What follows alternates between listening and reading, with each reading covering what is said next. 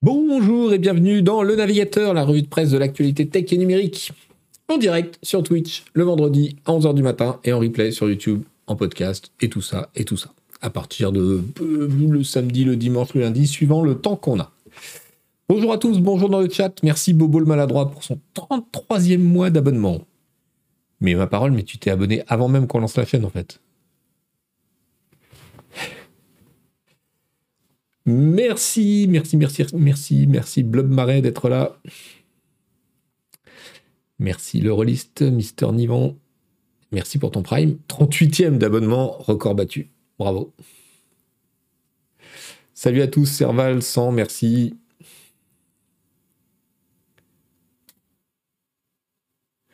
Bonjour le chat.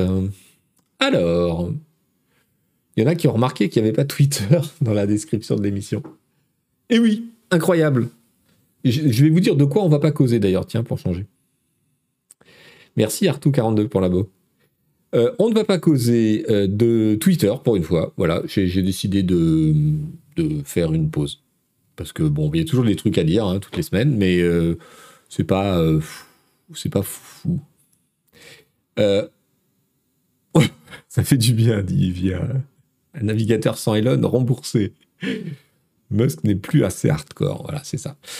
On va pas parler non plus de deux trucs. Euh, la polémique stupide de l'extrême droite sur les M&M's, là, ça m'a saoulé. J'avais mis, mis, le sujet, j'avais commencé à sélectionner des trucs un peu rigolos, puis je me suis dit non, mais on va pas parler de ça. Franchement, c'est tellement ridicule. Et du coup, euh, bah, même chose, même traitement, même punition, même motif euh, pour la polémique stupide de l'extrême droite US sur la mise à jour de la Xbox euh, qui fait faire des économies d'énergie, machin. Je sais pas si vous avez vu. Si vous n'avez pas vu, tant mieux pour vous. mais du coup, voilà, j'ai décidé de, de, traiter ça par le mépris. Voilà. Gorgon Freeman qui me dit pas trop de lien avec la tech, les M&M's de toute façon non. Non, effectivement. Mais euh, je parle aussi souvent de choses qui agitent les réseaux sociaux, enfin du côté un peu euh, culture internet entre guillemets. Donc euh, voilà, je l'avais sélectionné dans mon premier dans mon premier choix. Et non, bah, voilà. Storm Totois, mort de rire, ils en sont là, l'extrême droite états-unienne. Mais oui, oui, oui, il y a Ted Cruz qui a tweeté que voilà, c'était un truc euh, woke de Microsoft qui s'attaquait maintenant directement aux enfants. Enfin, c'est n'importe quoi. Bref. Allez, on n'en parle pas. Euh, on n'en parle pas. On a échangé nos deux barils de Musk pour, pour un baril de Trump. Oui, on va parler un peu de Trump puisqu'il revient sur Facebook. On va parler de la question des droits d'auteur face, face aux AI euh, génératrices de contenu comme ChatGPT. Euh, on en a parlé la semaine dernière, et là, il y a un truc intéressant qui est sorti par rapport au droit français qui est. Donc voilà. On va parler du renouveau des plaintes antitrust contre euh, Google sur la pub et contre Microsoft. Apparemment, la Commission européenne euh, est un peu fâchée contre Microsoft et ça pourrait donner un truc assez, assez embêtant. salut Iliane. Salut Tonton Yo-Yo, merci d'être là. Euh, salut Polo Poulpe et bonne visio. Et puis, on va parler pas mal de, pas mal de choses liées aux jeux vidéo pour une fois. Tiens, une fois n'est pas coutume. Euh, il y, a, un petit peu d'actu, il y a des trucs euh, variés et intéressants. Voilà, voilà. J'espère que tout le monde va bien à part ça. Moi, je suis un peu patraque. Depuis hier, je sais pas, j'ai pris froid. On a des, on a un chauffage à la rédaction euh, qui est un petit peu aléatoire. Tantôt on crève de chaud, tantôt on a froid. Et euh, je crois que j'ai pris froid mercredi. Hier, j'étais pas. Et aujourd'hui, je suis. Bah vous voyez, je suis un peu comme ça, là. Un peu comme ça.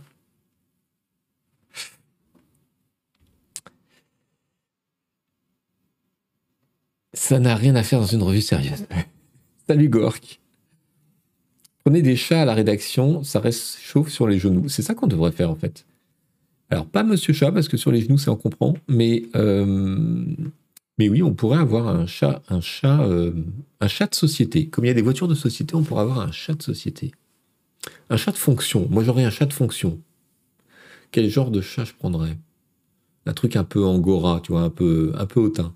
Un chat de fonction un peu hautain. Salut Bazako. Un chat fluffy, ouais.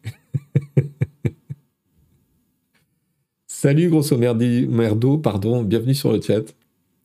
Eh ben content de te lire, moi, voilà. Faut refaire un Ulule pour chauffer les locaux. non, mais en plus, euh, je sais pas, c'est très bizarre parce que bon là, depuis la vague de froid, on, a un peu froid, mais avant ça, on avait vraiment trop chaud en fait, et on n'arrivait pas à régler le. C'est un système euh, compliqué. Il y a une partie qui est commune à tout l'immeuble, mais on a quand même des radiateurs. Je crois que c'est au gaz en plus, donc euh, on, est un peu. Bon, bref, c'est les nouveaux locaux. On a, du mal à les apprivoiser encore sur tous les, points. un rindamment qui me dit c'est pour faire boss en caressant le chat sur ton énorme siège comme un méchant James Bond. Exactement, c'est ça que j'avais en tête, tout à fait. Un chat sans poil. Un chat GPT. On l'appelle. Eh oui, si on a un chat, on l'appelle forcément GPT. forcément. Est-ce que ça s'entend bien, les chats et les canards? Euh, Si on les prend tout petits, ouais, les lapins aussi, je pense. Alors en plus, dans les nouveaux locaux, on n'aurait pas besoin d'acheter, euh, vous savez, des trucs pour les pour que les chats puissent grimper là, parce qu'on a on a une mezzanine, on a un sous-sol. Et il serait heureux, il pourrait. Euh, et puis, alors, il y a toutes les plantes installées dans le studio, là, c'est des fausses plantes. Ça serait, ça serait une catastrophe parce qu'il s'accrocherait dessus. Donc, ça serait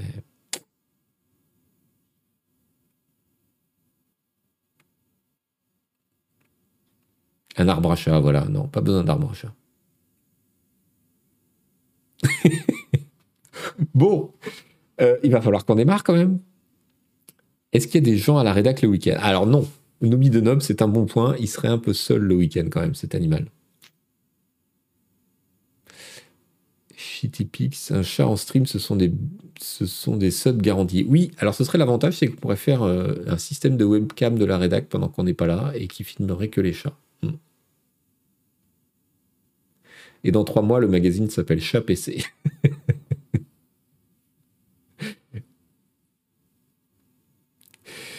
Porté Pongus qui nous dit il faut brûler du papier pour se chauffer maintenant que ça coûte moins cher. Oh là là, malheureux. On peut le filer. Oui, on peut faire garde, alternée euh, dans la rédac. Euh, chacun, chacun sa semaine pour le garder le week-end. Ça pourrait. Ça pourrait, ça pourrait. Euh, qu'est-ce que qu'est-ce que j'ai à vous dire? Bon, les parutions du moment, voilà. Hein? Euh, qu'est-ce qu'on a? On a Canard PC qui est encore en vente oulala, là là, pendant 3-4 jours. Dépêchez-vous. Avec les, euh, les attentes de la rédaction pour 2023. on a toujours notre Canard PC Hardware avec euh, toutes les sorties des technos de fin d'année, euh, les Intel génération 13, les AMD Ryzen 7000, les cartes graphiques évidemment, les Radeon RX, les euh, GeForce 4000 et plus. Et puis un grand dossier sur le Steam Deck qui vous intéressera si vous en avez un parce qu'on vous conseille des choses et même si vous n'en avez pas.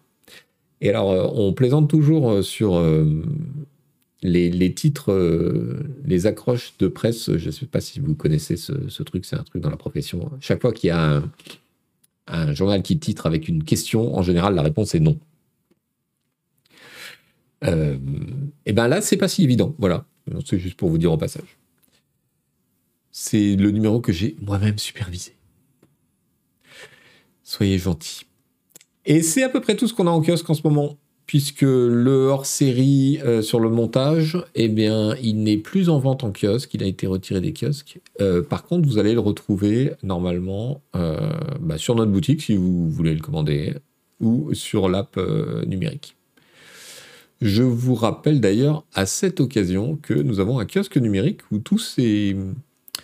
Vous pouvez sur notre boutique acheter les éditions numériques de nos magazines et les lire sur le kiosque numérique. Le kiosque de Canard PC. Alors, sur navigateur, ça ressemble à ça. Voyez-vous Il y a tout. Euh, ou bien sur une app euh, iOS ou Android qui s'appelle Canard PC que vous pouvez télécharger, qui est gratuite et qui vous permettra de lire vos achats. Alors notez bien que vous pouvez acheter directement depuis votre téléphone, euh, mais que je crois que ça vous coûtera un petit peu plus cher parce qu'ils nous prennent beaucoup d'argent sur les achats. Alors que si vous achetez directement de notre boutique, c'est moins cher et ça nous rapporte plus. Voilà. Voilà, voilà. C'était la séquence promo. Voyez-vous HFRPM qui nous dit bravo pour le dossier Steam Deck, il est top. Ah bah je suis content, merci beaucoup.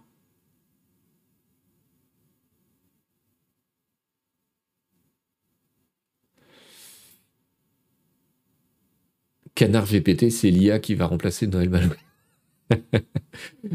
Briareos, bonjour à toi.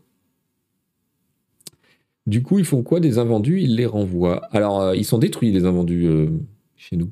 C'est-à-dire que on ce serait trop coûteux de leur faire remonter toute la chaîne logistique, c'est-à-dire de les reprendre dans chaque détaillant, puis de les amener chez chaque grossiste, puis de les amener chez chaque grossiste de région, puis de nous les renvoyer. Donc en fait, il y a un système de destruction. Euh, salut Yvan, tu penses que vous allez faire une offre groupe et presse libre avec assis les jours comme l'année dernière? Non, c'était un coup, c'était euh, euh, une opération euh, unique. Belten qui nous dit le kiosque numérique est génial, je l'utilise pour lire le magazine chaque mois. Merci Belten. Ben, normalement, c'est assez pratique. Et en fait, je me suis rendu compte qu'il y a beaucoup, beaucoup de nos lecteurs qui ne savent pas que ça existe. Et je vous rappelle que si jamais vous êtes abonné à Canard PC, que ce soit abonné papier ou abonné numérique, vous avez droit gratuitement à tous vos magazines dans cette app. Donc euh, voilà, que ce soit sur le web ou sur votre téléphone, sur votre tablette. Euh, vous y avez accès gratuit avec tous les magazines et toutes les archives qu'on a mis qu'on a numérisées. Évidemment, vous perdez cet accès quand vous cessez d'être abonné, c'est comme tout. Est-ce qu'Yvan Le Fou est propriétaire d'un Steam Deck? Non, pas du tout. Euh, je pensais que c'était pas du tout pour moi, mais du tout, du tout, du tout, parce que je n'en voyais pas l'usage en, vrai. Et en lisant le dossier euh, écrit par Tom, j'ai eu comme une envie en fait c'est oui, euh, je, alors je sais pas, je, je, le ferai pas parce que c'est un peu cher pour une envie, mais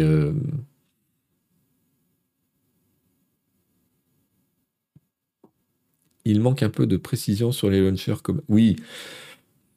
Pardon, il y a un article dans le dossier Steam Deck qui explique euh, que c'est assez compliqué en fait de jouer à des jeux s'ils sont pas sur Steam, que c'est possible, mais que en s'étend pas évidemment sur le, sur le détail, c'est un peu technique.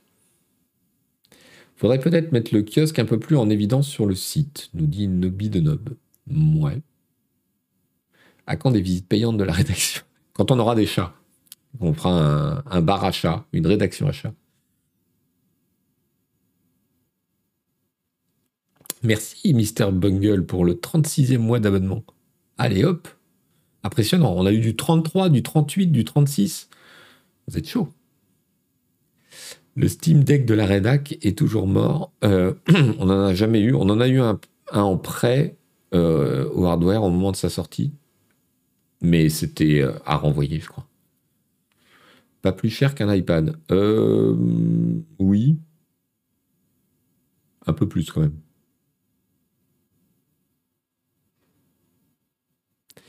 Qu'on puisse pas télécharger les PDF des magazines, c'est voulu ou c'est une difficulté technique euh, Les deux. Calais Manudo qui témoigne, c'est un des meilleurs achats, donc le Steam Deck que j'ai fait ces dernières années. Ça a vraiment changé la façon dont je joue. Mais en fait, moi, je me rends compte que oui, ça, pourrait quand même. Euh, ce qui m'a donné envie, c'est le fait de réaliser que j'ai un PC qui est assez puissant pour jouer à des jeux auquel je joue en réalité jamais parce que je joue plus aux jeux euh, qui demandent beaucoup de, puissance, les shooters, etc. Et donc les jeux auxquels je joue réellement euh, pourraient assez bien passer sur le Steam Deck.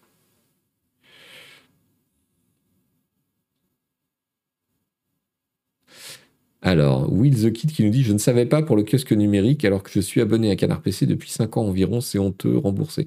Alors, le truc, c'est quand même, on le met sur tous les courriers d'abonnés, que ce soit les courriers euh, de relance, les courriers d'abonnement, etc.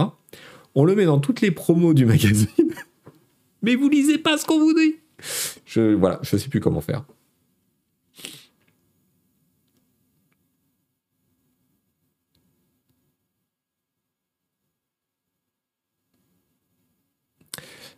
Zep qui nous dit ça, ça retire toute friction du j'ai pas envie de m'installer devant le PC et le démarrer. Rien que ça me fait jouer plus, bien plus qu'avant. Ouais, il y a ce côté-là. Hein. Moi, j'ai un iPad qui me sert un peu à ça, mais. Est-ce qu'on peut faire tourner Football Manager dessus? J'ai vu quelqu'un qui posait la question. gondes. C'est clair que les tableurs Football Manager, ça doit bien passer sur le Steam Deck. Bah, je suis pas sûr. En fait, tous les trucs où il y a beaucoup de texte, c'est justement peut-être un des défauts du machin.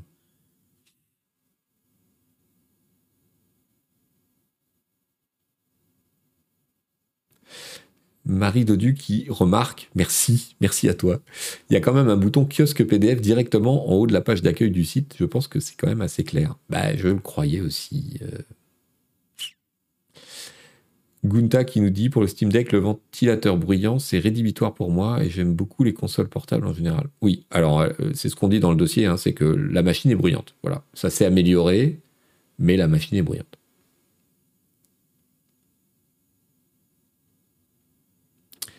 J'ai un laptop gamer, je joue depuis le canapé, depuis le lit, c'est presque pareil. Ah non, justement, c'est pas pareil. Moi aussi, j'ai un laptop euh, gamer et, et je me vois pas jouer sur mon laptop euh, sur les genoux euh, qui chauffe et tout. non.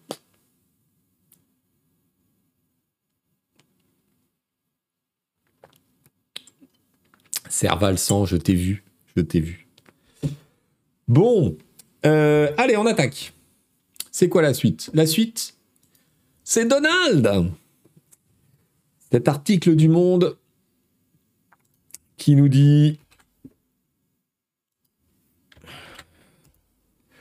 Donald Trump va pouvoir revenir sur Facebook. Le géant des réseaux sociaux Meta a annoncé mercredi qu'il mettait fin à la suspension des comptes de l'ancien président exclu de ses plateformes après l'assaut du Capitole en janvier 2021. Euh, donc, mine de rien, euh, c'est quelque chose qui peut devenir important, pas seulement pour la politique américaine, pour plusieurs raisons. Euh, Donald Trump a obtenu gain de cause. La semaine dernière, nous dit Le Monde, l'ancien président américain avait demandé de pouvoir faire son retour sur Facebook. Vous savez qu'il a été rétabli sur Twitter euh, par Elon Musk après un espèce de sondage débile. et sans consulter l'espèce de comité d'éthique de Twitter qui était chargé de faire ce truc-là. Euh, Meta, auquel appartient le réseau social Facebook, a accédé à sa demande. Le groupe a annoncé le 25 janvier qu'il allait dans les prochaines semaines mettre fin à la suspension des comptes de Donald Trump. Donc ça inclut Facebook et Instagram, bien sûr. Deux ans après l'exclusion de l'ancien président américain à la suite des assauts du Capitole. Euh, il y, a... y a un truc rigolo, c'est que aussitôt, ou presque, le Oversight Board, c'est-à-dire le bureau de surveillance. Euh, on va en parler de l'exclusivité sur sa plateforme. Le bureau de surveillance euh, qui avait été mis en place par Facebook justement pour traiter et, conseiller la direction de Facebook sur euh, les exclusions, les machins, a réagi sur Twitter pour dire en gros, bah, on a appris la décision de Facebook. Sachez que nous, on n'a pas été consultés et qu'on n'a pas donné son avis. Notre avis. voilà. Et donc, bon, c'est quand même assez rigolo. Euh, dans euh, les justifications qu'il donne, euh, euh, Facebook dit en gros que euh, voilà la, crise est passée, que euh, le danger entre guillemets des propos de, Trump bah, a disparu parce que bon, il est plus président. Enfin, ils se sont lancés dans des trucs un peu bizarroïdes. En réalité, ce qui se passe, c'est que bah, Trump, il a jamais euh, retiré ni regretté aucun des propos pour lesquels il avait été suspendu. Et euh, depuis qu'il n'est plus sur euh, Facebook, mais sur Trousse Social, le, réseau qu'il a lui-même monté, il s'est répandu en propos complotistes, etc. Donc, bon. D'ailleurs, puisqu'on en parle, il semblerait que Mr. Trump soit dans une position un petit peu délicate.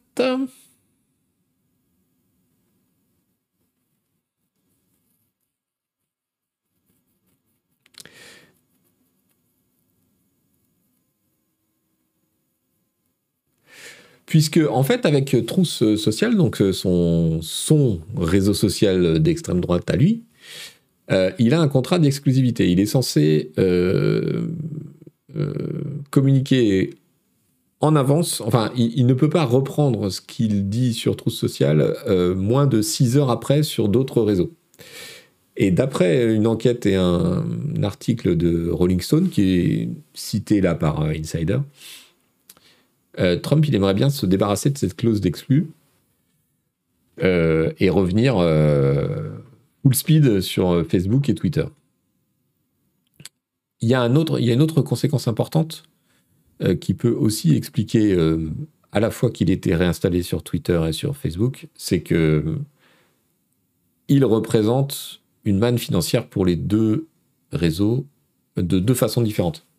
D'abord parce qu'il crée de l'activité, comme il est extrêmement polarisé, euh, ça crée de l'activité sur les réseaux en question, euh, les réponses, les retweets, les machins. Et ça, c'est bon pour, le, pour les réseaux. Enfin, c'est bon. C'est bon d'un point de vue financier? Est-ce que c'est bon d'un point de vue image? C'est une, autre question qu'ils ont l'air de sous-estimer. Et d'autre part, parce qu'il euh, il est en campagne. Vous savez qu'il s'est officiellement déclaré candidat pour la prochaine élection présidentielle. Il est le seul pour l'instant. On n'en parle pas beaucoup, mais il fait des meetings, il récolte de l'argent. Et euh, lors de sa dernière campagne, euh, Facebook, c'était un des moyens euh, dans lesquels il avait mis le plus d'argent. On parle de, centaines de millions de dollars de, promotion sur Facebook. Donc, alors les choses ont beaucoup changé en quatre ans. ça va très vite. C'est pas certain que euh, sa campagne, euh, ses investissements publicitaires soient les mêmes pour la prochaine campagne, euh, etc. Mais c'est quand on regarde Facebook, on a tendance à sous-estimer l'importance de ce réseau social. Et en matière de campagne politique, c'est très important aux États-Unis. C'est un média très important.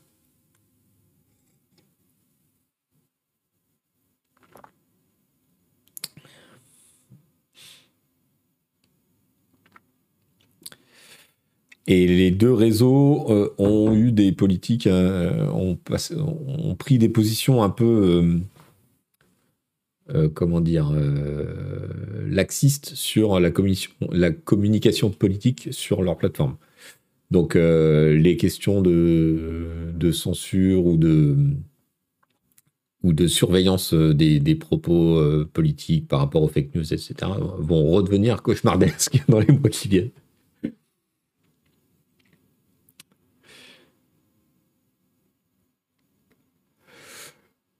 Voilà, voilà.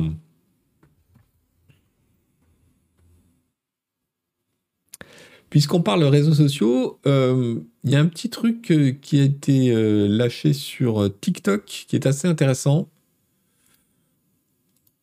Vous savez que TikTok, le réseau social vidéo chinois, qui fait l'objet de nombreuses polémiques et d'une tentative d'interdiction aux États-Unis, notamment par Trump. En fait, on a appris, vous savez qu'on vante beaucoup l'algorithme de TikTok qui proposerait des contenus tellement intéressants et tellement bien faits que les gens sont accros, etc., que ce serait un avantage compétitif important. On a appris, grâce dans cet article de Forbes que je vous ai linké et qui est repris en français par le monde. Euh, que chez TikTok, les, opérateurs de TikTok avaient la possibilité de euh, rendre viral à la main euh, les posts selon leur envie en fait. Merci Call Me Mister pour ton abo. C'est-à-dire qu'en gros, ils ont un bouton, un bouton boost et ils peuvent euh, décider que tel ou tel poste va être euh, plus largement distribué que, tel autre.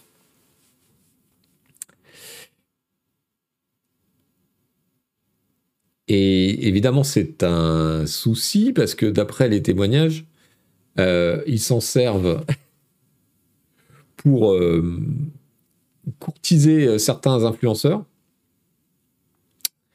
Euh, c'est-à-dire qu'ils boostent un peu artificiellement leurs vidéos pour leur dire oh, tu vois, sur TikTok, ça marche bien, viens chez nous, etc. Euh, mais aussi, visiblement, euh, les, employés s'en servent pour booster leur propre compte perso ou ceux de leurs copains. Enfin, c'est euh, voilà, c'est potentiellement un gros souci. souci qu'avait eu Twitch d'ailleurs à une époque où il y a eu pas mal de, polémiques autour de l'action d'un certain nombre de gens, de modérateurs, etc., qui étaient capables de, d'influer sur euh, le succès d'une chaîne, ou, etc. Alors, c'est pas seulement de la curation au Yahoo, parce que c'est pas, ça se limite pas à faire euh, comme fait Twitch, c'est-à-dire choisir en partie à la main, en grande partie à la main, ce que présente la page d'accueil ou ce qu'on te présente comme les posts, euh, comment dire, tendance ou mis en avant. Là, c'est pas ça. C'est une mécanique euh, interne qui fait que tel ou tel truc est plus distribué euh, par le soi-disant algorithme, qui en l'occurrence est boosté, que tel ou tel autre.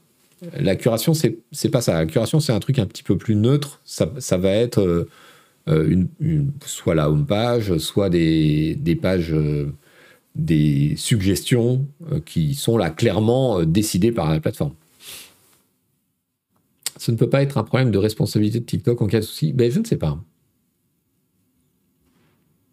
Comment ils l'ont vu par leak ou par analyse Par témoignage? C'est une enquête euh, qui, qui l'a montré avec euh, les témoignages des, gens.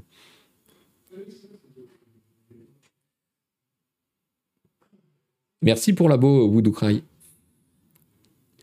Est-ce vraiment moins juste qu'un algorithme dont personne ne connaît le mécanisme?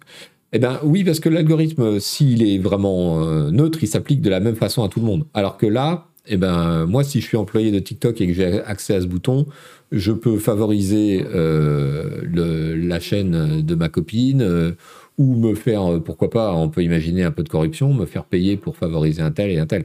Dès qu'il y a la possibilité d'interaction personnelle là-dedans qui ne soit pas surveillée et qui ne correspond pas à des règles et à des des autorisations, euh, il y a la possibilité d'un grand n'importe quoi. Or, il faut bien savoir, c'est aussi un élément clé du truc, c'est que la rémunération sur TikTok, comme d'ailleurs en partie sur YouTube, euh, c'est elle n'est pas fonction euh, de l'audience. Enfin, c'est-à-dire que c'est une, c'est une sorte de cagnotte qui est fixe et qui est distribuée entre les gens qui font de l'audience en fonction de leur audience. Donc, si vous poussez quelqu'un, il y a forcément quelqu'un qui perd. Vous voyez, c'est pas une c'est pas une fonction de l'audience infinie, c'est-à-dire si l'audience augmente, les revenus augmentent. Non, c'est pas si simple que ça. C'est si l'audience augmente, votre part de la cagnotte fixe augmente. Donc euh, c'est vraiment un système où il y a des gagnants et des perdants. Du coup, le fait de booster un tel ou un tel fait que vous pénalisez un tel ou un tel. Merci Sliven pour les abos. Ils n'ont pas eu de gros problèmes récemment TikTok sur le RGPD. Si, ils ont énormément de problèmes sur euh, là-dessus. On n'en a pas parlé la semaine dernière, mais la CNIL euh, s'énerve un peu contre TikTok.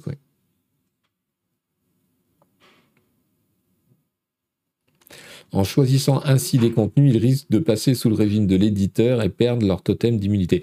Alors, ouais, c'est une question complexe, mais effectivement, le, statut de plateforme qui fait que euh, vous n'êtes pas responsable des contenus qui sont des contenus euh, potentiellement criminels qui sont mis sur votre plateforme. Vous avez juste une responsabilité de moyens pour, une fois qu'on vous les a signalés, les enlever.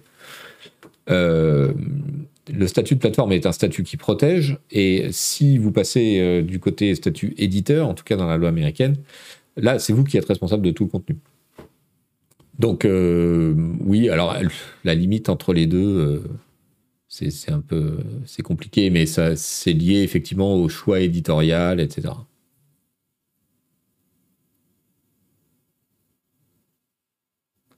La curation, ça peut se faire de façon tout aussi malhonnête intellectuellement. Oui, c'est vrai, mais c'est visible. Là, on parle de trucs qui sont invisibles parce que ça n'apparaît nulle part. La curation, voilà, ça apparaît. Et si euh, c'est toujours les mêmes gens qui sont mis dans les, euh, dans les, je dis n'importe quoi, mais dans les chaînes recommandées de Twitch, ça se voit. Alors que si c'est boosté en douce l'audience par l'algorithme, personne ne peut le voir, à part ceux qui ont le nez sur l'algorithme.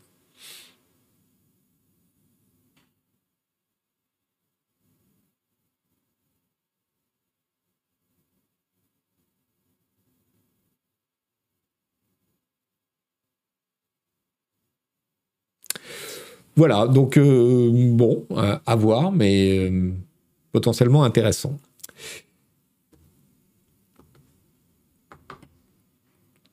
Tu, tu, tu. Est-ce que je suis sur le bon titre? Ouais. Alors, parlons un peu d'IA. Ça fait longtemps, tiens, au moins une semaine. La semaine dernière,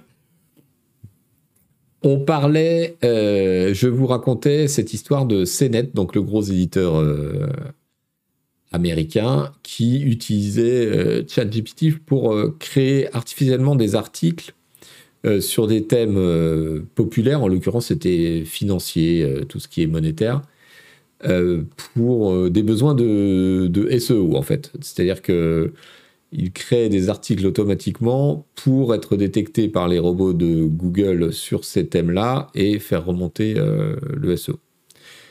Eh bien, il y a eu des développements, c'est-à-dire qu'on s'est rendu compte que, oh surprise, je vous mets le lien,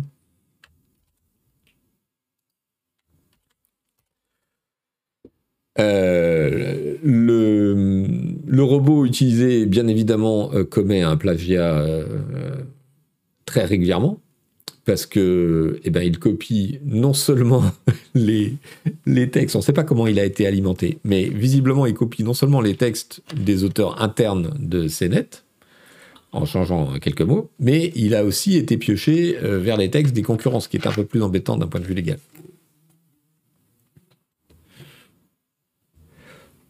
Et sans compter que il y a plein d'erreurs dans les trucs. Donc euh, c'est net qui euh, communiquait en disant oui oui c'est généré par IA, mais attention c'est euh, vérifié et supervisé par des humains, en gros des journalistes. Eh ben, eh ben non en fait, hein, pas du tout. Salut Denis Denis.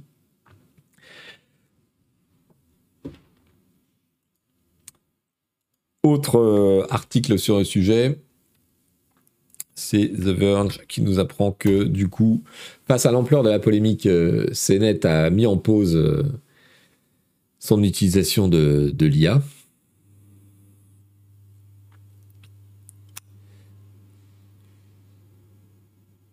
Et commençait à donner des explications un peu embarrassées sur la façon dont, ils utilisaient le truc. Euh, les staffs en interne, euh, enfin toutes les, équipes internes de CNET, évidemment, euh, sont pas hyper contents. Euh, ils ont changé, vous savez, on avait vu la, semaine dernière qu'il y avait, comme avertissement, en fait, il y avait juste une petite ligne disant que ce contenu avait été généré et supervisé par. Là, vous voyez qu'ils ont mis tout un bloc de texte un peu plus. Voilà.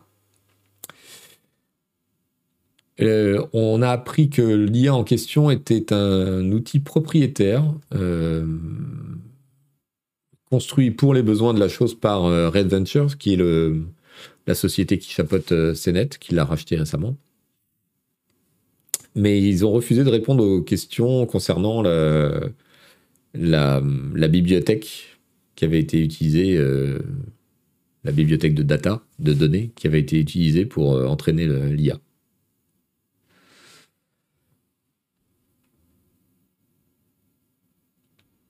Donc voilà, et sinon c'est la faute euh, du, de la presse qui dit des bêtises sur eux. Un classique.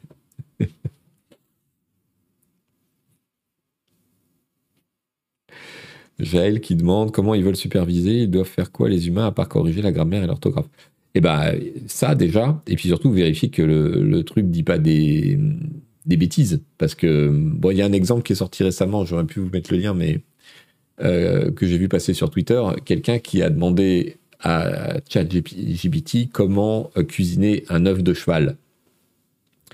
Et évidemment, l'IA, elle répond sans remettre en question l'existence d'un œuf de cheval. Donc, voilà, les, IA, si, tout dépend de, de l'entraînement qu'elles ont eu. Elles peuvent se mettre à dire des conneries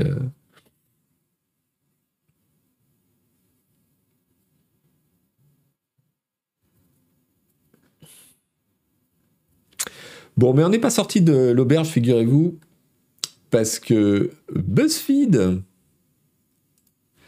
a récemment annoncé qu'ils allaient utiliser euh, ChatGPT pour générer automatiquement euh, des quiz et d'autres contenus pas forcément euh, vérifiés. donc voilà, les, craintes qu'on pouvait avoir concernant la, la, génération de texte automatique dans la presse et sur le web, on en a pas mal parlé la semaine dernière. Euh, bah, ça va, ça va super vite, ça va aller super vite. Alors là, BuzzFeed, c'est pratique parce que du coup, leur cours en bourse a doublé euh, en quelques heures après l'annonce. Parce que évidemment, euh, dans l'ambiance un peu de marasme de la tech américaine, la génération de contenu par IA, ChatGPT, tout ça, ça, ça, fait un peu office de de bonnes surprises et de paris euh, sur les trucs qui vont marcher. Donc euh, voilà, l'action BuzzFeed, BuzzFeed a monté euh, pendant les heures qui ont suivi l'annonce, ce qui était peut-être juste ça le but, parce qu'ils se sont introduits en bourse en 2021, je crois, et depuis l'action a perdu genre 70 ou 80% de sa valeur.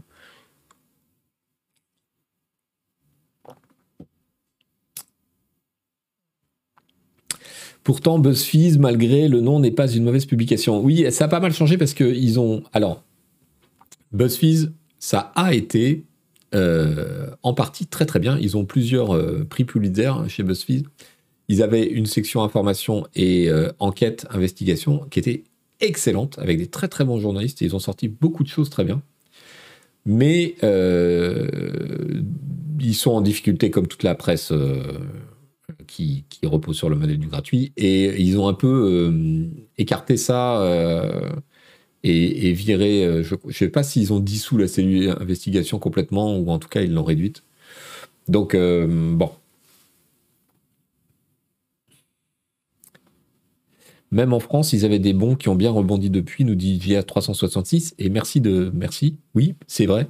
BuzzFeed France, BuzzFeed pardon, France il y avait des gens très très bons.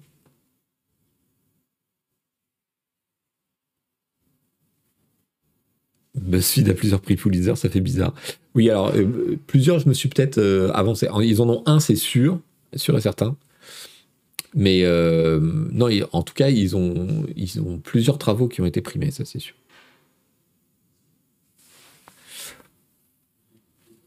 Sur un dossier sur la Chine. Oui, le, prix Pulitzer auquel je pense, c'est un dossier et une enquête avec euh, data, images satellites, etc. sur euh, les Ouïghours, je crois.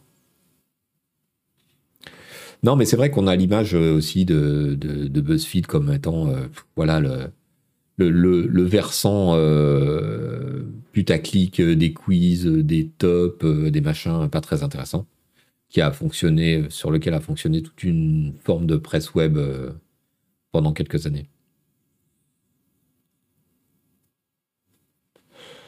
Voilà, voilà.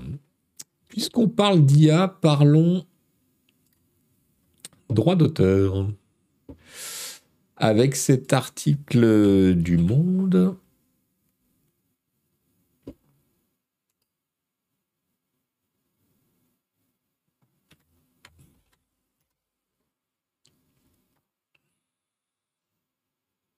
Merci pour tes Gus qui cite l'anecdote sur l'œuf de cheval et ChatGPT que j'ai que j'avais donné.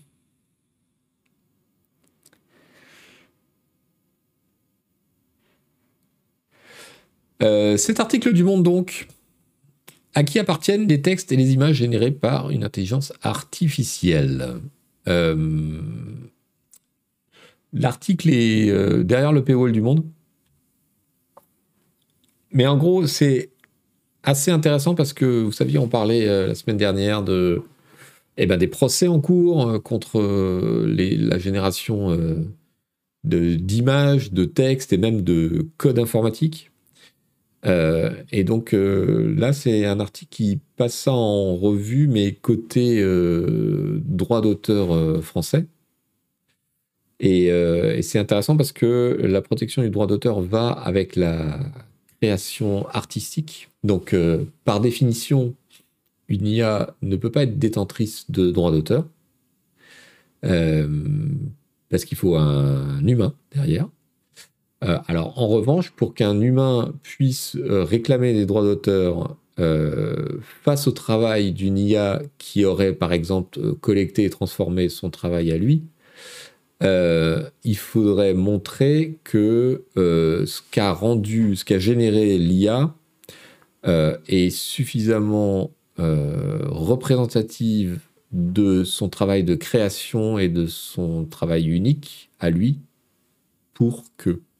Donc euh, ça va donner des, on, le disait la semaine dernière, ça va donner des débats extrêmement intéressants euh, d'un point de vue euh, juridique et même de, sur la, définition et les contours de la création, de l'art, de l'auteur.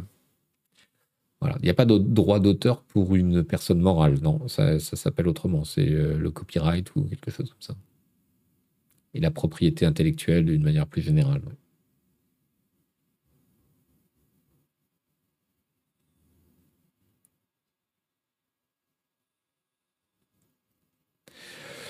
Oyadju qui nous dit le contenu généré par des bots pour le SEO euh, a un impact catastrophique sur la qualité des recherches dans Google et là ça va s'accélérer sévèrement. Perso, j'ai l'impression que Google est en train de vivre son moment Alta Vista, c'est-à-dire euh, la fin, enfin, mais sans remplaçant. Euh, oui, je pense que Google, ils sont très inquiets à ce propos. Ils ont eux-mêmes un gros, ils font eux-mêmes de gros gros efforts sur sur ces recherches-là. Donc, euh, je pense qu'une partie de leurs efforts va consister à arriver à contrer ça dans leur moteur de recherche. Euh, on en parlait la semaine dernière, effectivement. Si euh, on crée des IA pour faire manger du contenu à d'autres IA, en l'occurrence les moteurs de recherche, pour s'en. Enfin, il y, a un côté boucle qui est un peu absorbant.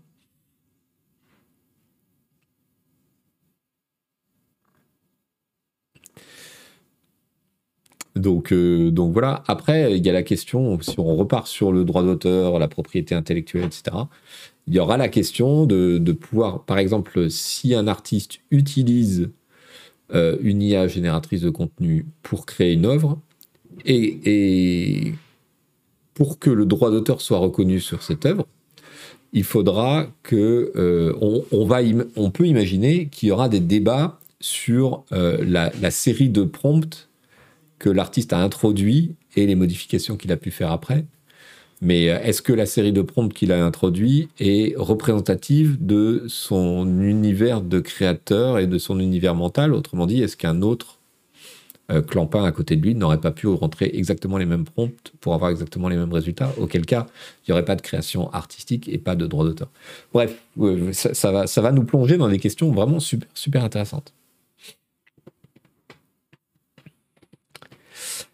Pistache TV, hello, bienvenue sur le chat d'abord. Il y a un trait en ce moment sur YouTube où une IA génère des images inspirées de films de dark fantasy des années 80 et le résultat est bluffant. Ah oui, oui, mais il y a, plein, plein de choses absolument euh, bluffantes.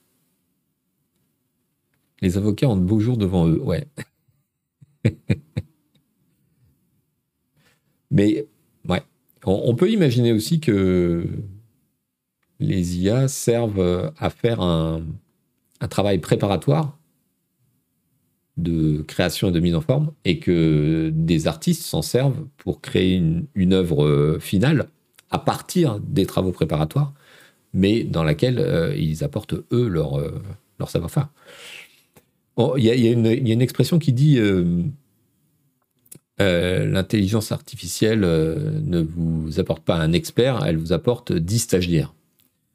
Et c'est assez révélateur du, de la situation actuelle. C'est-à-dire que voilà, c'est 10 stagiaires, c'est aussi euh, des erreurs, c'est des trucs pas parfaits, mais ça abat un boulot très important, très rapidement, qu'on n'aurait pas forcément le temps de faire soi-même et qu'on peut superviser.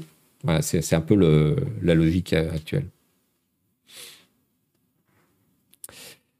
Mouten Academy qui nous dit Perso, en tant que dev, si l'IA peut venir me donner un coup de main sur tous les trucs triviaux, j'en serais déjà très content. Mais bien sûr, exactement.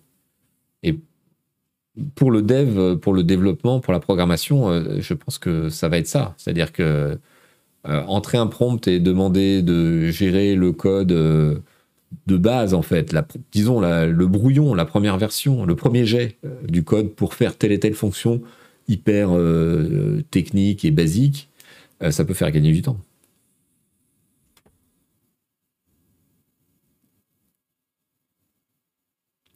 Notre invité de la semaine dernière dans l'émission en parlait, oui, euh, Bria Reus, merci de le mentionner. Elle s'en est servie comme, comme d'un assistant, oui, pour générer rapidement un truc et bâtir à, partir de ça. Brenkit qui nous dit Je suis dev, ChatGPT me sauve la vie régulièrement sur des langages que je connais pas bien. C'est super intéressant, merci de, merci de témoigner. Moi aussi pour répondre à mes tickets support. oui, alors pour la réponse de courrier automatique, ça doit être génial. Et je pense que ça va, ça c'est sûr que ça va arriver euh, dans les traitements de texte, partout pour faire euh, voilà, les demandes, euh, les, réponses automatiques. C'est sûr, c'est sûr. Alors à propos de superviser une IA par une IA, portez Pongus, euh, je vous recommande ce portrait. Si vous connaissez, je ne sais pas si vous connaissez euh, euh, GPT, je crois que c'est ça le nom du programme.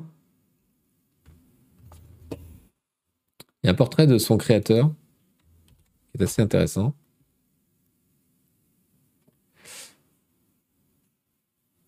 Alors, il y a Denis Denis qui nous dit les petits articles de résultats sportifs sont faits par IA depuis quelques années, si je ne m'abuse.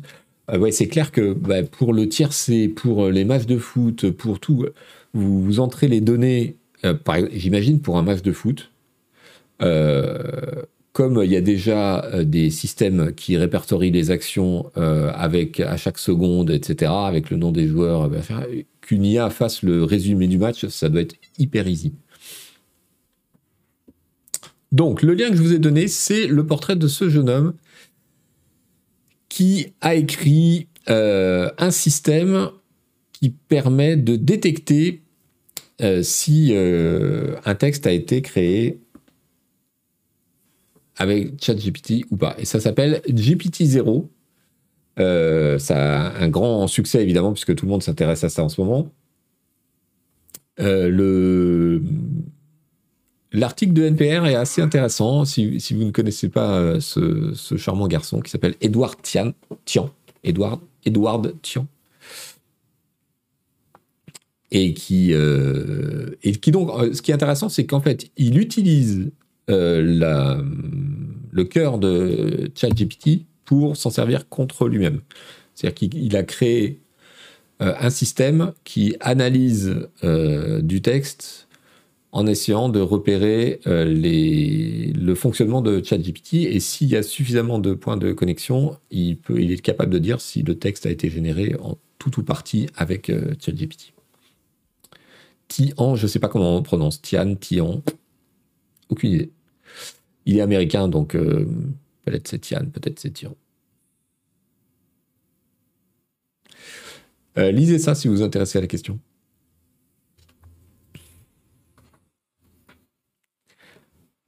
On va faire un petit détour du côté de l'antitrust. Parce que ça bouge. Donc la grosse nouvelle dans ce domaine, c'est... J'arrive pas à bien régler mon truc. Voilà.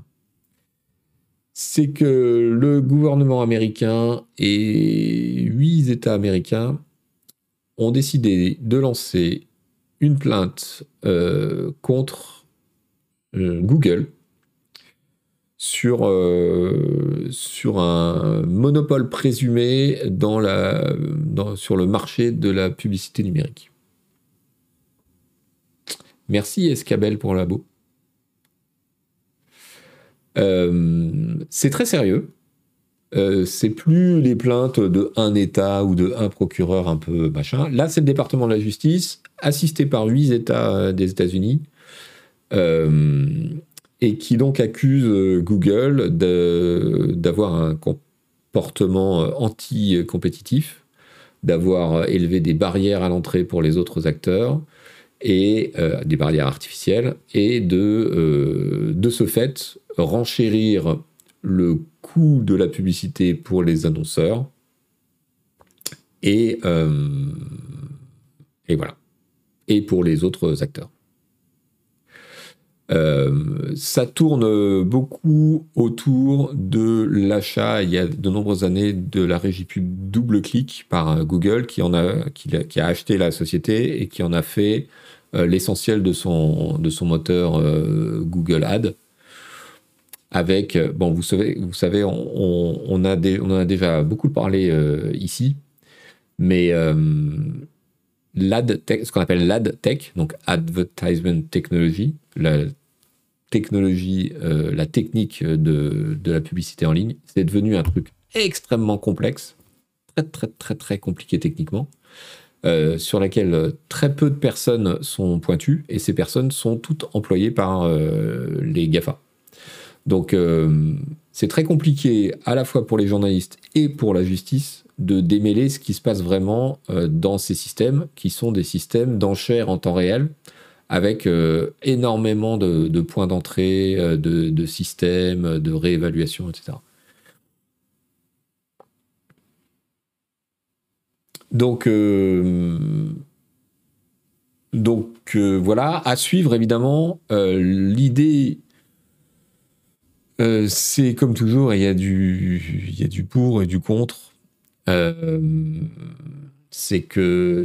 Alors, est-ce qu'ils veulent euh, détacher double-clic de Google, c'est-à-dire forcer Alphabet, donc la maison mère, à euh, séparer la régie publicitaire de Google, ou est-ce qu'ils veulent légiférer plus précisément sur la façon dont sont traitées les informations et les mécanismes dans Google? Parce qu'il faut, faut savoir un truc, c'est que Google a un système d'enchères pour lui-même, mais a également la technologie pour euh, le système d'enchères euh, qui concerne les autres plateformes.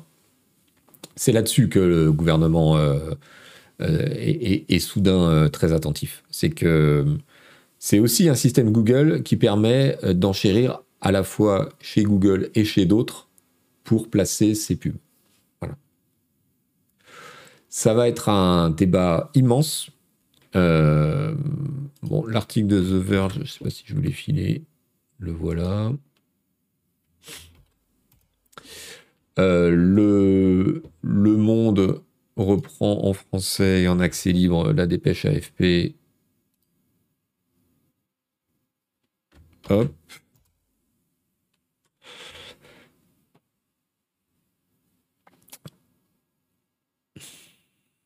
Il s'agit, nous dit Le Monde, de la dernière action en justice en date engagée contre Google par le ministère de la Justice américain ou les gouvernements des États fédéraux. Là, je ne suis pas tout à fait d'accord avec eux, c'est quand même assez différent. Euh, donc euh, voilà, il rappelle que Google a déjà été condamné en France en juin 2021 pour avoir abusé de sa position dominante dans la publicité. Reconnu coupable, le géant du numérique s'est vu infliger une amende de 220 millions d'euros et s'était engagé à modifier ses pratiques. Il s'agissait d'une première mondiale sur le complexe marché des enchères dans la publicité display, les pavés, bannières et habillages qui accompagnent le contenu d'un site web. Le cas était aussi inédit parce que Google avait choisi une procédure de transaction négociée avec l'autorité de la concurrence plutôt que de contester les conclusions. Donc il n'est pas exclu que les, autorités, américaines euh, aient été encouragées par ce précédent en Europe en se disant ben, euh, si la France a fait condamner Google et que Google a préféré transiger, euh, pourquoi nous, on les laisse faire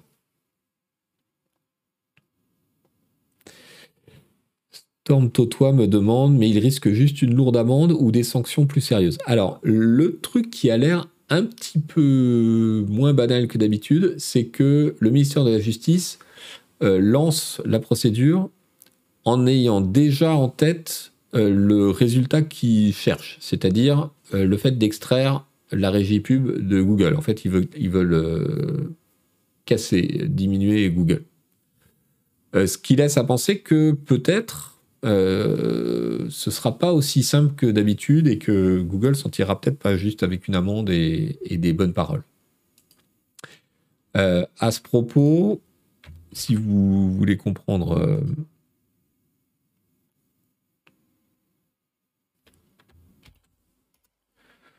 Google hors pub, il leur reste quoi? Mais ce sera pas hors pub, c'est-à-dire c'est juste pas eux qui euh, Google, c'est le moteur de recherche, il aura toujours de la pub, simplement, il maîtriserait plus euh, lui-même le moteur qui permet de, de la faire apparaître, en gros, de la vendre et de l'acheter.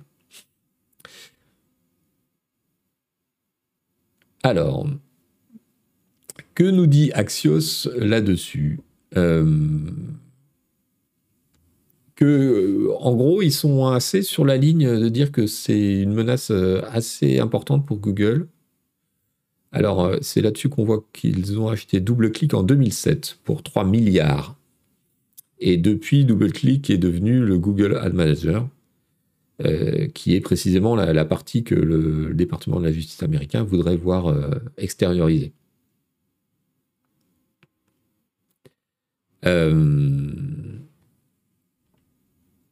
Google, évidemment, a répondu que c'était pas vrai, que machin, que truc. Donc on va voir comment s'organise la, défense. Hein. Euh, sachant que euh, Axios nous rappelle que cette euh, nouvelle procédure ressemble à une autre qui avait été lancée au Texas en 2020. Donc l'article d'Axios se conclut en disant ça donne à Google un, petit peu de une petite avance sur la préparation de la défense, puisqu'il il se prépare déjà sur ce thème depuis, deux ans. Imaginez le nombre d'avocats qui défendent Google, nous dit Groovy Mike euh, JP. Oui, c'est clair. Non, mais là, ceux qui vont s'en mettre plein les fouilles, c'est évidemment les, cabinets de conseil et d'avocats. Ça va être. Euh, voilà. Google n'est pas seul. Microsoft aussi, apparemment, doivent se préparer à une action. Cette fois, c'est l'Union européenne qui, euh, lance une enquête et donc qui a des soupçons sur euh, le, marché de la vidéoconférence. Et en gros, on comprend, d'après Politico, que l'Europe soupçonne euh, Microsoft d'avoir abusé de sa position avec Teams et donc euh, d'avoir euh, illégalement euh, inclus Teams dans ses produits pour faire disparaître ou mettre en difficulté les autres services, à savoir Zoom, Slack et autres. tout ça part d'une plainte de Slack, le système de messagerie que vous connaissez peut-être si vous l'utilisez professionnellement. Une plainte de 2020 alors, euh, c'est une menace euh, réelle parce que euh, la Commission européenne plaisante pas vraiment avec ce genre de truc. Les GAFA ont fini par comprendre qu'il fallait fallait être attentif. Donc, pour l'instant, c'est juste une enquête, mais ça peut tourner à un truc beaucoup plus embêtant pour Microsoft, qui demanderait que Microsoft euh, détache Teams de ses produits, enfin tout un le contraire de ce qu'ils espèrent en fait. Euh,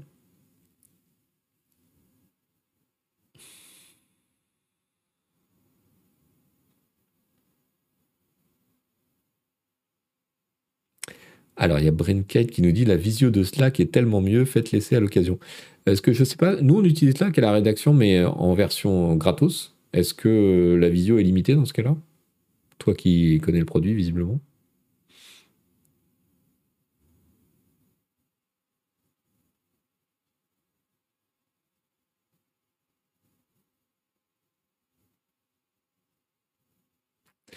Mais c'est vrai que quand on est une entreprise et qu'on paye déjà euh, Microsoft 360 pour avoir Office, machin, un truc, euh, Et que dedans il y a tout à coup Teams euh, qui fait de la vidéo. Euh, c'est un peu compliqué à justifier de dire oui non mais on va payer une autre solution vidéo alors qu'on en a une gratos.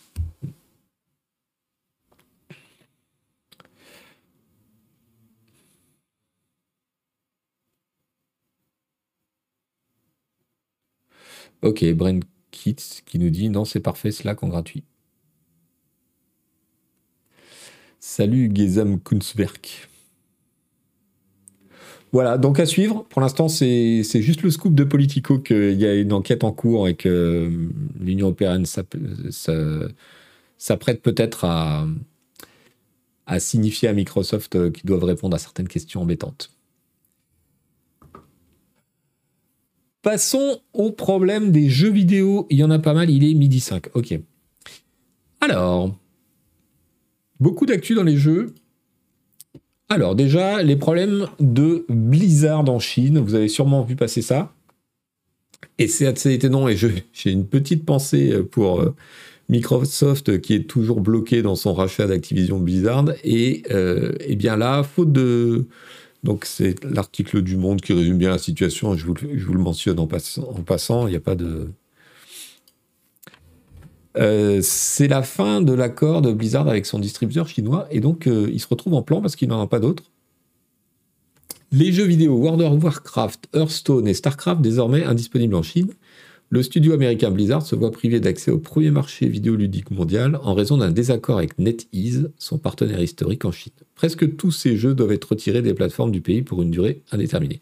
Parce que la législation chinoise les Chinois ne s'en mettent pas, euh, impose un partenaire et euh, des régulations euh, locales pour pouvoir distribuer les jeux. Ce qui est assez rigolo parce que NetEase, donc la société chinoise, c'est aussi le partenaire de Blizzard pour le Diablo mobile. Donc voilà, ils n'ont pas réussi à s'entendre sur un point, mais ils sont liés de toute façon sur un autre, ce qui fait que le Diablo version mobile est toujours, est toujours en cours. Mais euh, World of Warcraft, euh, plus dispo en Chine, c'est un gros, gros manque à gagner. Hearthstone et StarCraft, je sais pas. Donc, euh, c'était bien la peine de leur lécher les bottes. non, c'est pas une question de censure. Hein. Là, c'est purement technique. C'est-à-dire que Blizzard doit trouver un accord avec un autre partenaire s'ils veulent que les jeux soient à nouveau comment dire, euh, autorisé à avoir une licence euh, chinoise. Et donc réautoriser, etc. Ce qui va prendre forcément du temps.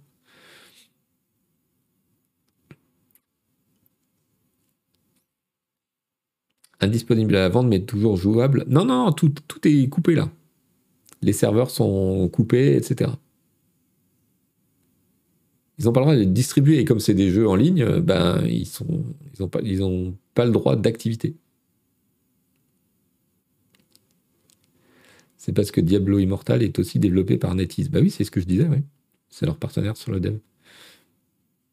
La cause du désaccord, on la connaît pas, mais c'est une histoire de gros sous, très vraisemblablement. Euh,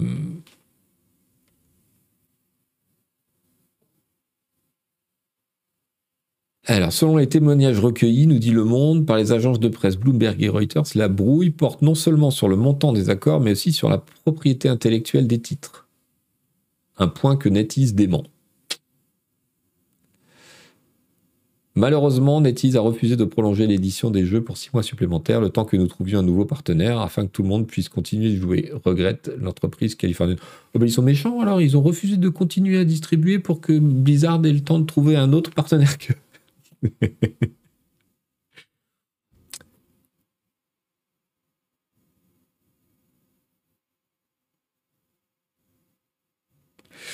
Donc du coup, vous allez trouver, si vous cherchez, euh, plein de, témoignages de joueurs euh, chinois de World of Warcraft qui sont en déshérence complète, ou au contraire, qui retrouvent leur famille et leur petite amie.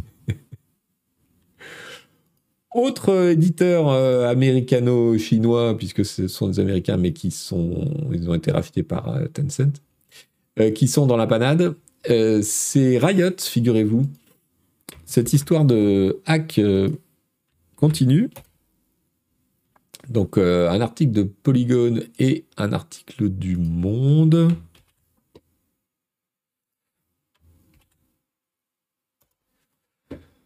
Le code source de League of Legends mis aux enchères sur le web. Un cybercriminel a mis en vente en ligne le code source du jeu populaire de Riot Games ainsi que des modules anti-triche. l'éditeur explique avoir refusé de payer la rançon exigée par les auteurs de l'attaque. Il me semble qu'on en avait parlé la semaine dernière. Euh, il y a aussi Teamfight Tactics, la version euh, mobile de League of Legends qui est, euh, qui est concernée. Alors, il semblerait qu'il n'y ait pas de données personnelles des joueurs, mais juste les codes sources. Et pour des jeux en ligne comme ça, c'est assez embêtant. Et surtout, les modules anti-triche, là, pour le coup, c'est vraiment potentiellement embêtant. Visiblement, le hack, euh, c'est un hack classique, c'est-à-dire euh, ce, qu'on appelle du social engineering. Donc, euh, ils ont réussi à obtenir, ils n'ont pas craqué les, accès, ils ont réussi à obtenir des accès, des mots de passe en emberlificotant des, des gens chez Riot par le biais de phishing ou autre.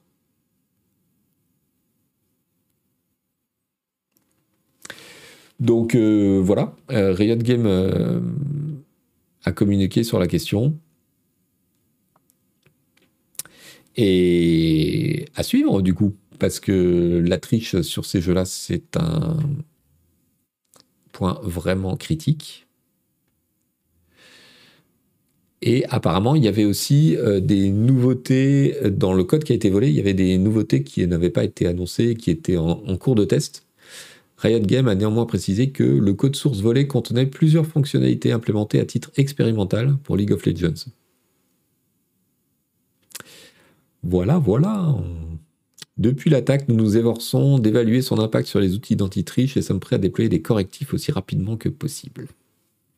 Ça devient un vrai problème pour les, pour éditeurs de jeux, que ce soit le ransomware ou euh, ces attaques de hack ils vont pouvoir passer sur Dota 2.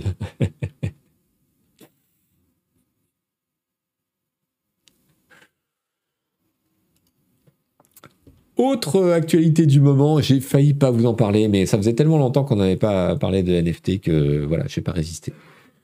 Donc vous savez, euh, la, boîte de, du turfu euh, des NFT, euh, du Web3, de la crypto et tout ça, qui a fait les board ape, donc les, les singes euh, qui s'ennuient. Vous savez, c'est ces trucs qui ont fait euh, un carton, euh, qui sont des NFT de, singes. bon, Ils ont sorti un jeu, figurez-vous. Alors, c'est un nouveau genre d'arnaque. C'est magnifique. Alors, un jeu, je sais pas. Enfin, est-ce qu'on peut appeler ça un jeu? Vous savez que ces gens-là, ils ont levé des centaines de millions de dollars sur le sur la foi du succès de leur, leur vignette de singe pour créer un super métaverse, euh, Web 3, euh, crypto, machin. Et donc apparemment, euh, cette initiative-là dont on parle s'inscrit dans la construction de ce truc-là. Donc en gros, si vous êtes détenteur d'une vignette Board Ape, vous avez un pass pour jouer à un jeu qui va vous permettre, en fonction de votre classement, d'obtenir un autre pass euh, NFT lui aussi euh, sur euh, la blockchain qui vous donnera accès à des trucs. les gens se battent du coup, enfin les gens, certains gens, ceux qui ont les moyens, se battent pour jouer à un jeu complètement con. et les passes eux-mêmes, qui sont sous forme, qui sont sur la blockchain, s'échangent à des prix incroyables. Euh, bon, c'est toujours, faut toujours prendre ces chiffres avec beaucoup de, de, précautions. Là, Ars Technica nous dit euh, le, premier jeu euh, NFT Board Ape coûte 2300 dollars pour trois semaines. Parce que oui, le jeu ne sera disponible que pendant un temps limité. C'est-à-dire qu'il faut faire le meilleur score pendant les trois semaines qui viennent et on juge à la fin. Et en fonction du classement, les gens reçoivent des récompenses uniques. Il n'y a, a, que le premier qui reçoit un truc que personne d'autre n'aura, etc. Euh, la, frénésie spéculative euh, amène 12 millions de dollars de transactions en un jour, euh, nous dit Ars Technica, ça date du 19 janvier. Bon, alors, vous savez, sur les NFT, il y a beaucoup de, de, trucage sur le, volume des affaires. Les gens se vendent des trucs les uns aux autres juste pour faire monter les prix et donner l'impression que leurs images sont, très demandées. Mais bref, j'ai pas résisté, tellement c'est absurde. Euh, et je résiste pas à vous montrer des images. Alors, je coupe le son, ouais. vous montrer des images du jeu en question. Vous allez voir le, niveau, du, le niveau du bousin.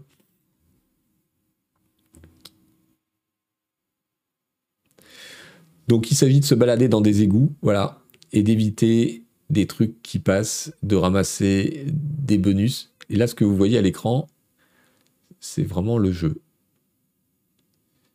Voilà, admirer la réalisation technique, les efforts de, game design.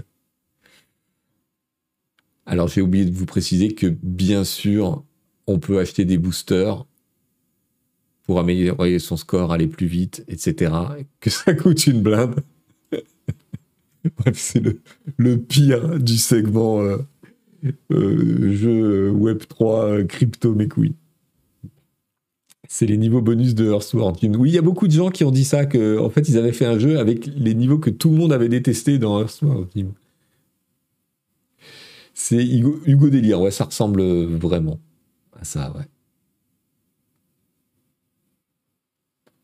Twitch délire est mieux, dit Franzoa. Je transmettrai.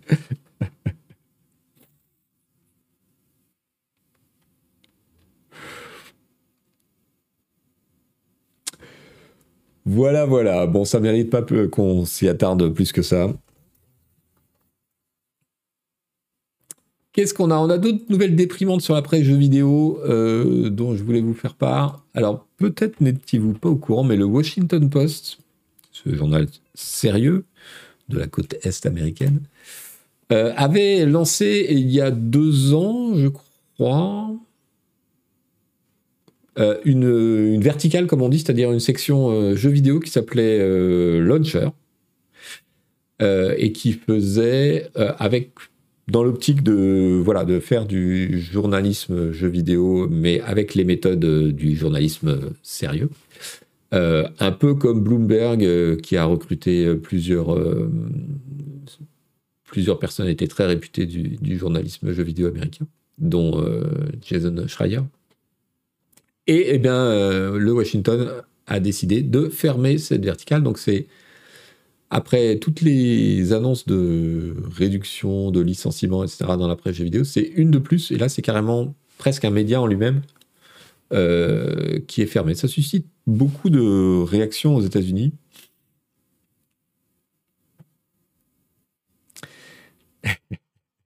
Typique ce qui nous soudainement je réalise le coach a un thème clair sur Twitter, je me désabonne de cette chaîne. J'ai un thème clair sur tout, moi, c'est bien pire que ce que tu crois. Donc euh, bon, il y a plusieurs licenciements au Washington Post, une trentaine, euh, des postes non plus revus euh, pour lesquels ils faisaient des recherches qui sont abandonnés. Et c'est dans ce cadre-là que The Launcher est supprimé.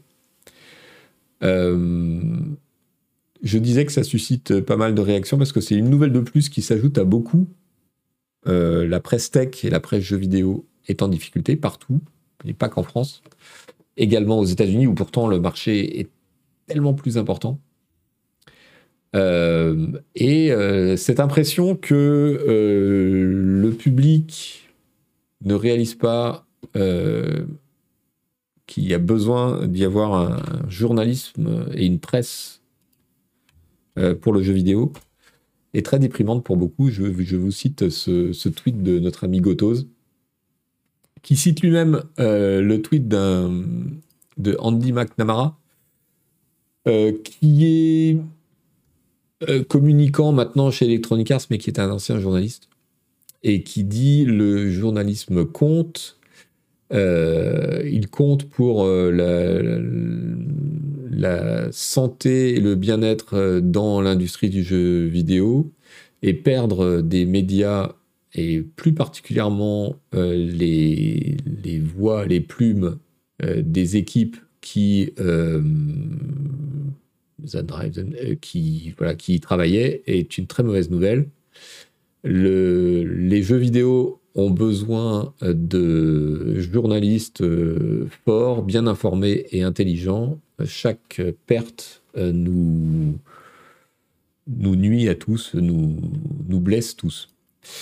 Euh, et Gotos commente ça en disant 95% des personnes haut placées dans l'industrie que j'ai pu voir s'exprimer sur le sujet sont d'anciens journalistes reconvertis. L'indifférence totale des géants face à cette catastrophe ne me surprend évidemment pas, mais elle me désole.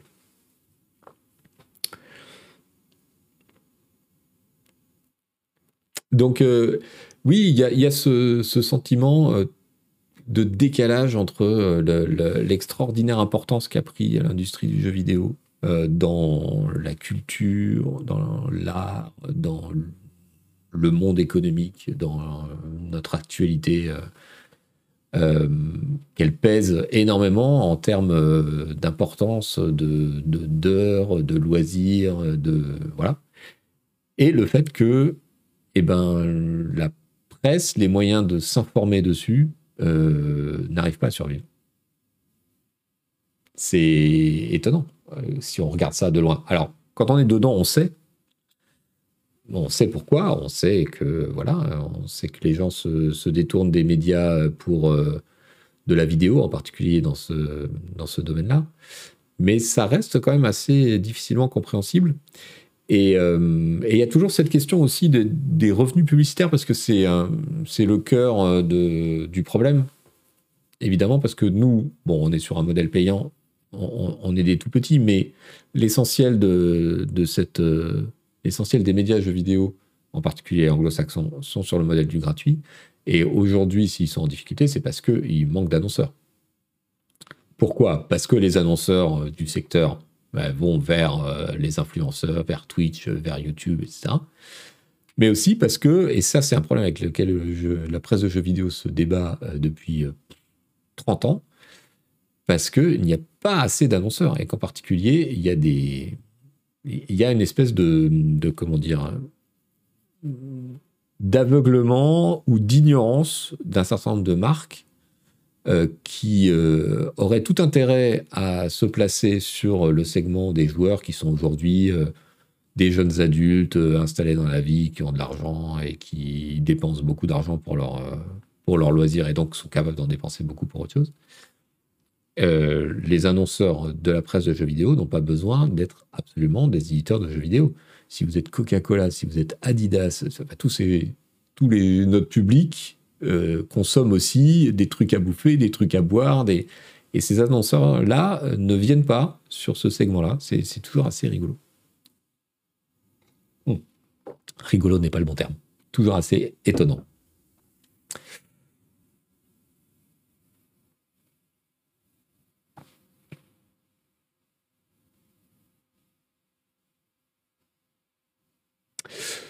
Donc euh, voilà, bah, une petite pensée pour les gens qui perdent leur boulot, évidemment. Euh, qu'est-ce que je voulais vous signaler ce très intéressant article euh, du Los Angeles Times, qui est un très bon journal d'ailleurs,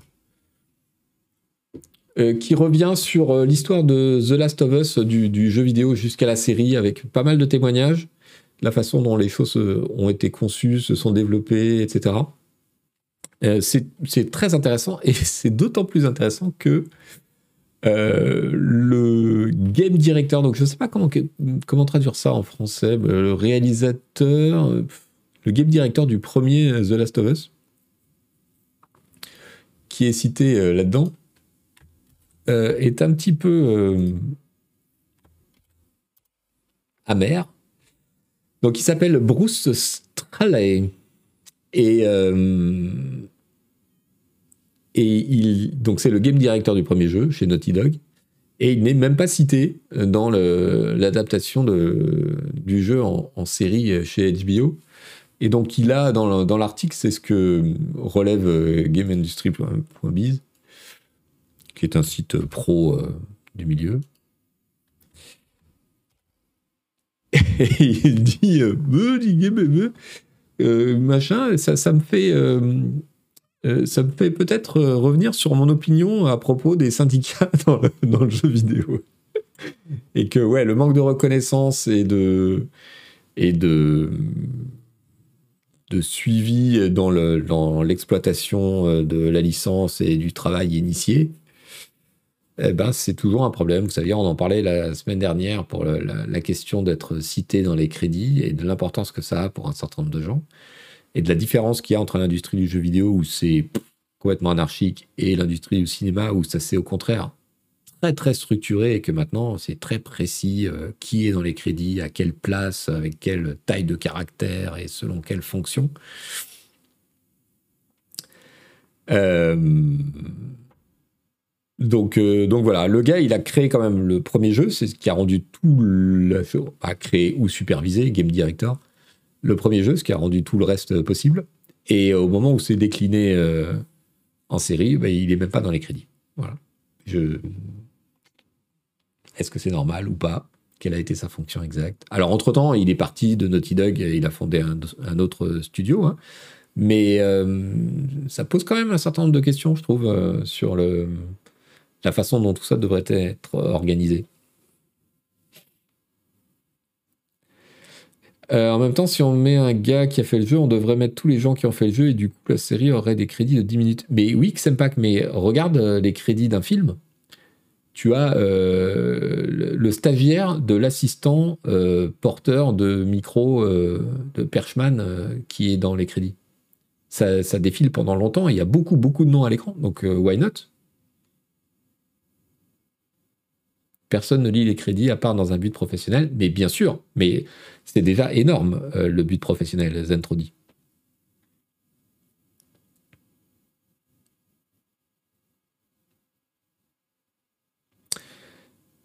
Buffy qui dit J'ai remarqué qu'il y a des devs qui ne veulent pas être cités en crédit car il y a du harcèlement quand les joueurs sont pas contents d'un jeu. Oui, alors à mon avis, c'est quand même une minorité ça. Par rapport euh, à l'importance que ça a pour ta carrière et le fait de pouvoir dire à ton prochain employeur Bah voilà, j'ai fait ci, ça et d'avoir la preuve, c'est quand même. Euh,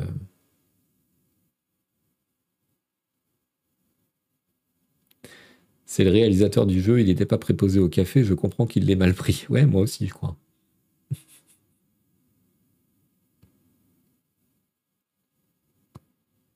des crédits de 5 minutes dans un film, ça passe, mais dans une série d'épisodes de 45 minutes, c'est vite chiant. Mais tu peux les passer, ça, c'est pas un problème.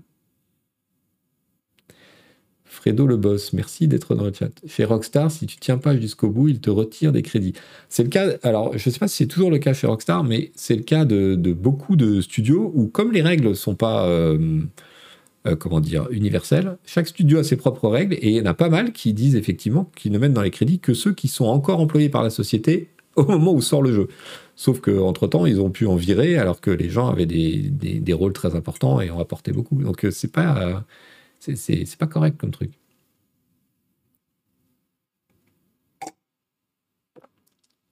C'est pas qu'il n'y a pas de réalisateur dans un jeu.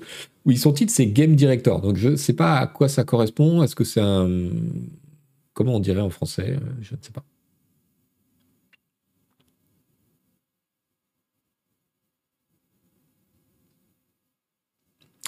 Zefredou, je travaille chez un gros opérateur télécom. On ne fait pas défiler les crédits après un appel téléphonique pour remercier ceux qui l'ont rendu possible.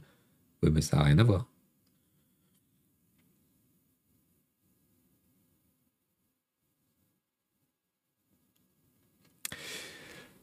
Euh, voilà, donc c'était amusant de voir ça, surtout la, réaction, parce que chez Naughty Dog, vous savez que le studio euh, est très controversé sur les questions de, d'heures supplémentaires, de, de, pénibilité, etc. Et de, voir un mec qui est donc un des cadres du studio euh, dire dans un interview Ah bah oui, bah le fait que je sois pas, ça m'a fait repenser que peut-être. C'était quand même assez marrant. Bref. Euh, je voulais vous signaler une excellente émission.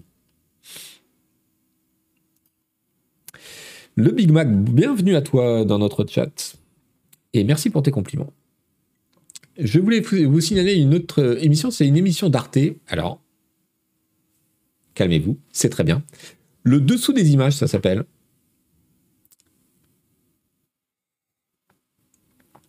Et euh, je ne sais pas si c'était le dernier numéro, je ne sais pas quelle est la fréquence euh, de l'émission.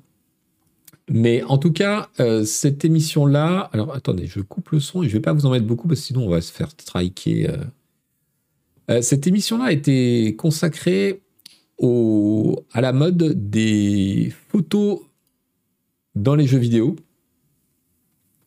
Vous savez, c'est on, avait fait un grand, enfin, on avait fait Hélène Ripley avait fait un grand dossier là-dessus sur justement ces gens qui utilisent le mode photo présent dans les jeux pour eh bien, faire de la photographie, figurez-vous, au sein de l'univers d'un jeu vidéo. Euh, donc là, il y a deux sujets. Il y a d'abord ce sujet de la photographie qui est très intéressant et je vais vous montrer euh, des images. Et puis ensuite, il y a l'émission elle-même, le dessous des, images. Ça dure 10 minutes, c'est disponible sur YouTube. Je vous ai donné le lien Non, je ne vous ai pas donné le lien. Euh, c'est très très bien fait. Très sympa. 10 minutes, c'est pas long. très bien fait.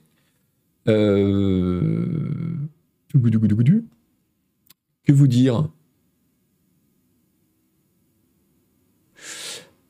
Euh, C'est très intéressant. Euh, il y a des témoignages.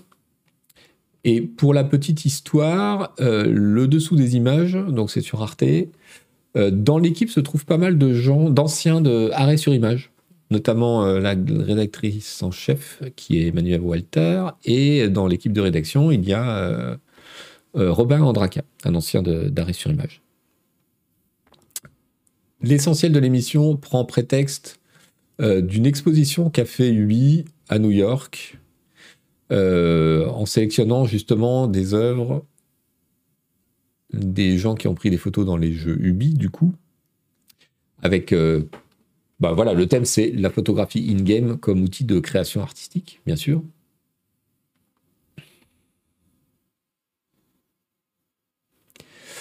Euh, ils avaient un certain nombre d'artistes à qui ils avaient commandé des choses.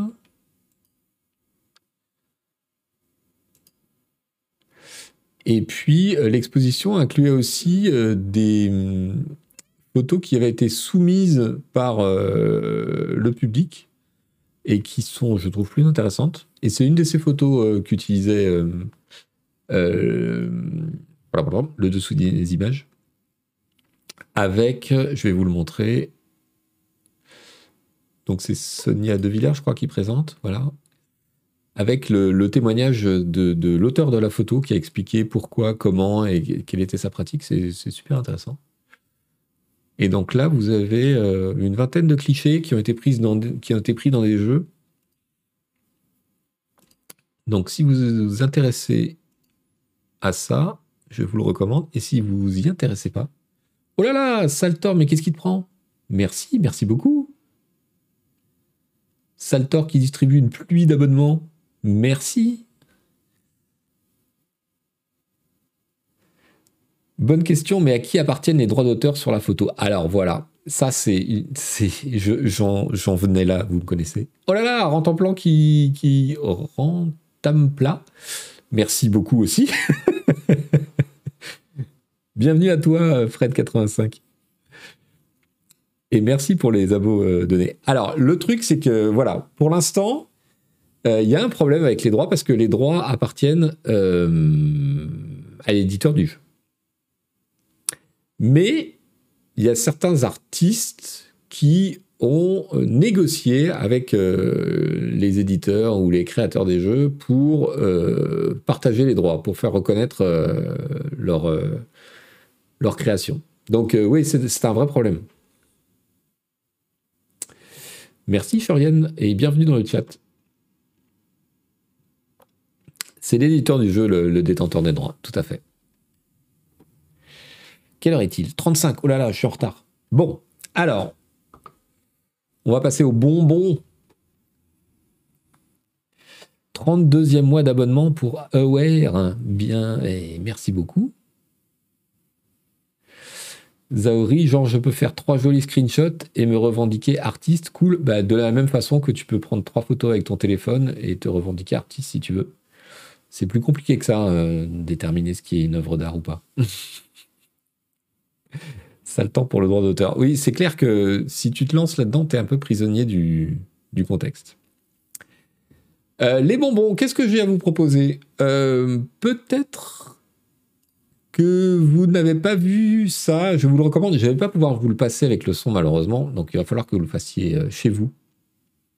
Est-ce que vous avez regardé Andorre, la série euh, Star Wars? Euh, Si vous ne l'avez pas fait, faites-le. C'est très très bien. Extrêmement bien, Andorre. C'est très adulte, ça n'a rien à voir avec la, masse de conneries qu'ils ont sorti autour de Star Wars. De Star Wars, c'est voilà, les thèmes, c'est très dark, les thèmes sont, sont complexes, c'est très bien joué, remarquable série. la particularité, c'est que le générique, était différent à chaque épisode. C'est-à-dire un peu le même thème, mais composé de, avec des styles de musique différents.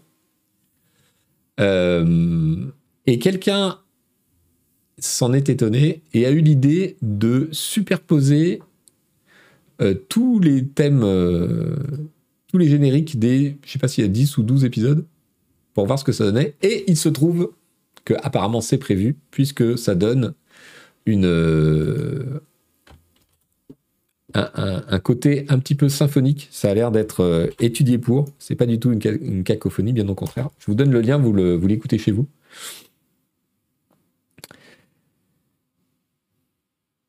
Donc c'est assez marrant, c'est un petit euh, easter egg. ça a été découvert en décembre, non, en novembre apparemment. Et euh, le compositeur euh, n'a pas réagi encore. Donc euh, voilà, on ne sait pas s'il est content qu'on ait trouvé son histoire. Ça, a l'air trop, c'est trop propre pour être une coïncidence. Donc si vous superposez tous les, tous les génériques, vous obtenez un truc un petit peu, un thème un peu symphonique qui a l'air tout, tout à fait propre. Quoi.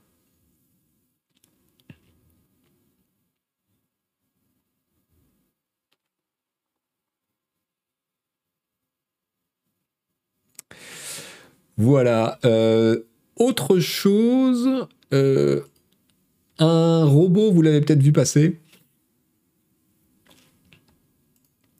C'est chez Boston Dynamics. Et ils ont tourné une vidéo pour euh, démontrer les, progrès de leur, de leurs nouveaux bestiaux. C'est à la fois étonnant et un peu effrayant.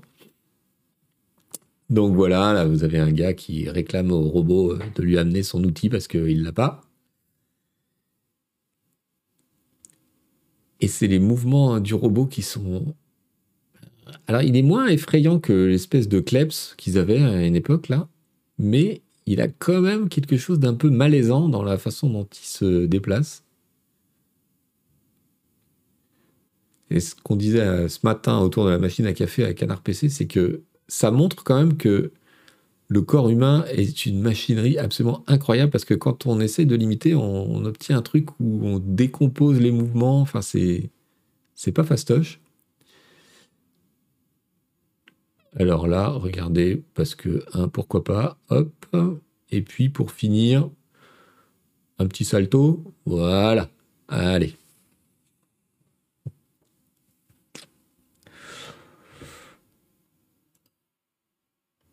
Il y a Furolite qui me disait ce matin euh, qu'il y a des gens qui s'étaient amusés à répertorier toutes les infractions aux règles de sécurité et du travail. Aucune norme de sécurité euh, voilà, sur le chantier. Il y a des gens qui se sont amusés à répertorier ça.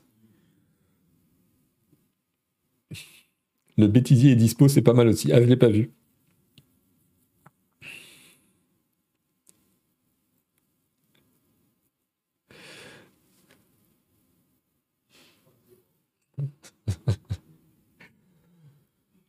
Euh, sinon, euh, je vous propose de regarder, pour finir cette émission,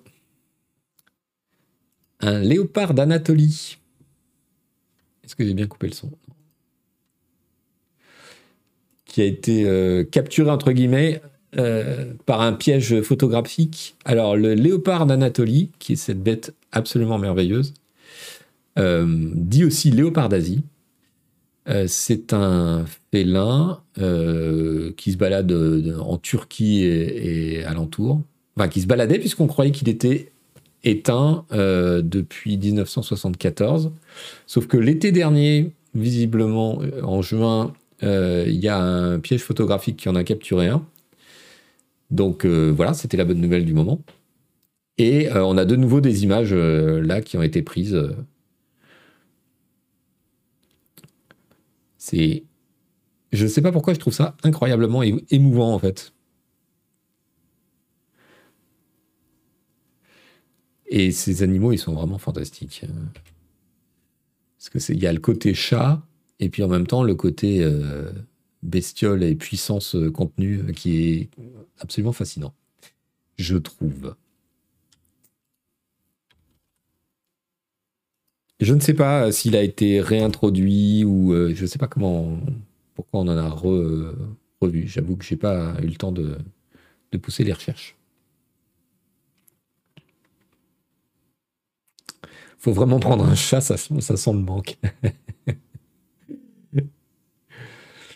Euh, voilà, bah écoutez, on arrive au bout. Je vais devoir rendre l'antenne, comme on dit.